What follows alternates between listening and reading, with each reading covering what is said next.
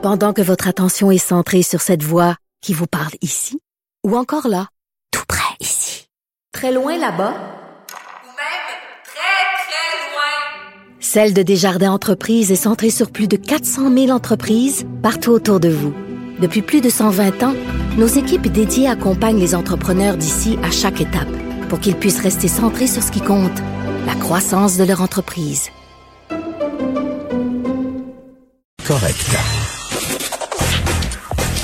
Gilles Proulx. Le où, quand, comment, qui, pourquoi ne s'applique pas sa ricanade? Parle, parle, parle, genre, genre, genre. Gilles Proulx. C'est ça qu'il manque tellement en matière de journalisme et d'information. Voici le commentaire de Gilles Proulx.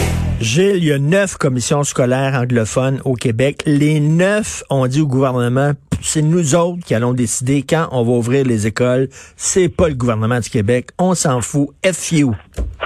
On ne vit pas au Québec, on vit en Ontario, on a une mentalité aux États-Unis, on se fout éperdument des petites lois du Québec.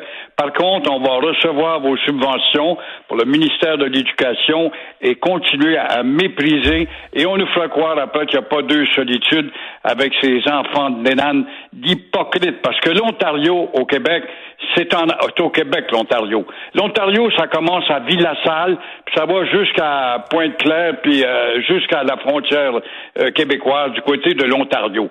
C'est ça, l'Ontario québécois, si on veut, où on vit dans vases clos avec nos yacht clubs, avec nos courses de tennis, avec euh, nos, nos, tous nos instruments à nous où on ne se mêle pas à la population blanche. Le, la, la mentalité rhodésienne n'a jamais été effacée du Québec. L'hypocrisie anglo-saxonne, il n'y a rien de plus profond que l'hypocrisie anglo-saxonne. Il n'y a pas de puits assez profond pour atteindre justement la profondeur de cette hypocrisie. Parce qu'ils ont fait la même affaire avec la loi 21, une loi 21 qui est appuyée par 70% des Québécois. Les gens veulent la loi 21. Les commissions scolaires anglophones ils ont dit FU, on l'appliquera pas dans nos écoles. Exactement. Et encore une fois, parce qu'on est des à part, on est plus intelligents que vous autres, et on ne conjugue pas avec vous autres, mais on aime bien se servir, par exemple, des infrastructures que vous pouvez nous offrir. Même chose lors de l'abolition des commissions scolaires. Pourquoi avoir trouvé, oh, l'article 133 de la Constitution canadienne et confédérale fait qu'on se doit de conserver cet aspect éducatif, mais Comment ça se fait qu'on n'est pas allé plus loin, encore une fois? Pourquoi eux autres, à part, face à une loi provinciale et territoriale?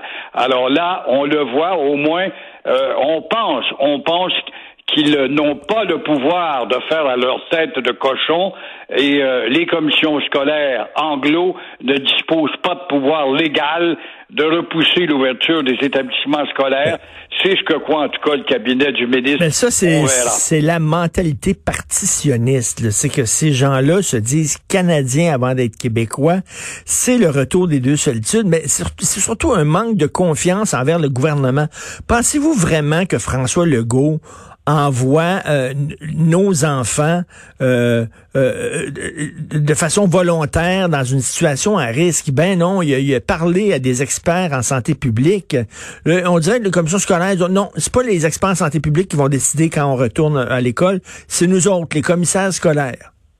On oui, certainement, on est des cerveaux supérieurs Ben et on sait qu'on est dans une colonie et ce sont pas les petits nègres euh, de, ou les Wolofs qui vont nous dire comment faire. Alors, dans ce sens, effectivement, c'est une classe à part qui pratique une forme de racisme, mais dire ça, c'est tout de suite toi te faire accuser de xénophobe. Et moi, je me suis fait pincer là, parce que j'ai écrit là-dessus ce week-end, puis j'étais sur la rue Sherbrooke et euh, et il y a un anglophone qui me reconnaît, puis il dit, c'est épouvantable ce que vous avez écrit sur les anglophones, Monsieur Martineau. Vous savez que nous autres aussi, on prend ça à cœur, puis je connais des anglophones qui travaillent dans les CHSLD, puis j'ai dit, ça n'a rien à voir, là. je parle pas des anglophones, je parle de vos institutions. Il dit, ouais, mais je dis, savez-vous combien il y a de commissions scolaires anglophones, monsieur? Il dit non. Ben, je dis, il y en a neuf. Combien qui ont dit on veut rien savoir d'ouvrir les écoles? Dit je sais pas. Ben il y en a neuf. Neuf sur neuf. Je dis quand même, c'est assez clair, là. Les institutions anglophones veulent rien savoir. C'est un bloc, c'est un bloc solide qui ne participe pas à la vie du Québec, qui ne l'a jamais fait, qui vit en base clos à partir de Villassal, comme Mhm. je te le disais tout à l'heure, avec le beau bord du lac Saint-Louis, puis des maisons souvent richissimes, avec leur courte de tennis, puis leur, leur terrain de golf, puis leur yacht club, où ça se comporte en véritable rhodésien. Mais les caves, les caves, ça fait depuis 1960 qu'on leur crie ça dans les oreilles. Les caves n'ont pas encore compris ce que c'est le colonialisme. Et là, vous voulez parler de l'étiquetage bilingue parce qu'on sait qu'il y a des produits, entre autres des désinfectants et tout ça, euh, qui arrivent ici, puis c'est en anglais seulement sur les bouteilles. Et là, il y a des gens qui disent, bon, on s'en fout qu'il n'y a pas de français, c'est une situation urgente. On commencera pas à leur demander de mettre des étiquettes bilingues. On s'en fout, mais imaginez, là, si mettons, là, euh, au Japon, on leur envoie des, des, des bouteilles de désinfectants, puis toutes les bouteilles, c'est écrit en suédois, ces bouteilles. Les Japonais Ouais. seraient pas contents. Mais euh, ici, euh, les caves euh, qui sont bilingues sont 38% de bilingues. Quand on dit qu'on boute l'anglais, on oublie de dire qu'on est 38% de bilingues. C'est un des plus hauts taux au monde. Euh, les caves, on connaît dire, moi, je suis supérieur, je suis balingue, je suis balingue. Mais à propos de l'hypocrisie, justement, de cette histoire des étiquetages bilingues, euh, bilingue qui devient unilingue anglais avec le temps. Personne ne se souvient, mais personne ne se souvient que cette loi de l'étiquetage bilingue obligatoire date, date de 1971 de Pierre Elliott Trudeau. Et personne n'a noté que cette loi-là n'existe même plus parce que c'est pas suite à l'incident de la semaine passée ou de la semaine d'avant. Ça fait des années que tu reçois des boîtes, des contenants, puis des bouteilles où il y a, parfois, souvent, ça vient des, de- du grand contexte nord-américain, euh, des États-Unis ou du Mexique. C'est en espagnol et en anglais, puis le français, la loi de Trudeau, on s'en stack comme l'an 40, et les ronds de cuir de Trudeau ne se, se sont jamais préoccupés à appliquer avec rigueur cette loi de l'étiquetage. Parce que là, il y a des gens qui disent c'est pas grave, mais je m'excuse, mais mettons un désinfectant, là, euh, c'est important de, euh, de, de savoir comment l'utiliser, puis il y a des avertissements, faut pas mettre ça, mettons, sur la peau, etc., faut faire attention. Il faut Voilà. qu'on puisse le lire, veut dire, dans notre langue, c'est pas, c'est, c'est- euh, on, on demande pas le, le, le, le, ciel, là, c'est que si vous vendez Mais des produits que Parmi ici... les nôtres, il y a nos caves, nos colonisés. Moi, je suis supérieur, je suis balingue. Pense pas qu'il faut pas être un aliéné de dire ça. Moi, je suis supérieur, je suis balingue. Ben, imaginez- imaginez si on envoyait- de pas apprendre ta langue. Imaginez si on envoyait en Ontario des produits seulement en français, avec c'est seulement étiqueté en français, ils seraient en nous les enverrait par camion, puis avec un coup de pied dans le derrière. Tout à fait. Justin euh, qui a banni les armes d'assaut. Ah, ça, c'est une autre histoire. Des questions sans réponse, en voulez-vous, on en a. Trudeau bannit les armes d'assaut de type militaire. Quelle farce, quel mensonge. Ce sera interdit, mais le propriétaire pourra garder ses armes. Bon, on pourra faire commerce plus tard. Mais euh, avez-vous entendu quelqu'un, et chez nos confrères journalistes, lever la main puis dire oui mais monsieur Trudeau a Kanazatake, à Kwasasne, Kanawake, euh, il y a là des passoires d'armes. Personne n'a parlé de ça, alors que Legault, euh, il y avait eu une crise à la fin de l'hiver quand on a bloqué le chemin de fer.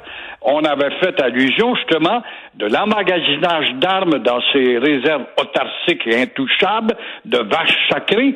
Et on n'a pas profité justement de la tranquillité là pour aller vider ça avec la police montée, puisque c'est fédéral, non. Et ils vont invoquer eux autres. Oui, oui, mais nous autres, on a ce droit-là pour protéger nos droits acquis qui ont été inscrits dans la Constitution et qui nous permet de faire de notre nation un passeport qui passe n'importe où sans se rapporter. Tu peux arriver des États-Unis, tu es un Iroquoien, avec un frigidaire sur le dos plein de potes, c'est pas grave, on te pose pas de questions. Alors, tout ça, là, c'est une farce pour endormir le public de dire qu'on interdit les armes d'assaut. Puis ça aussi, c'est parce qu'on on le sait là que euh, les, tous les projecteurs sont sur le sur le gouvernement fédéral. Il y a des gens qui disent qu'il a réagi trop tard, entre autres avec euh, la fermeture des frontières. Donc, c'est une tentative de diversion, ça, finalement. En même temps, on distrait le public, c'est magnifique, hein? on a un gouvernement qui a dit des choses, mais dans le fond, derrière le discours, il n'y a rien du tout. Et c'est bon de le rappeler, encore une fois, on n'a pas réglé ce problème-là de deux réserves qui se trouvent à toucher à trois frontières. Gilles, selon vous, est-ce qu'on va relever le défi du déconfinement? Est-ce qu'on va pouvoir être suffisamment discipliné au Québec pour quand même faire attention et respecter les consignes ou après deux, trois beaux week-ends de beau temps, on va dire fuck off, on fait comme, euh, comme s'il n'y avait rien?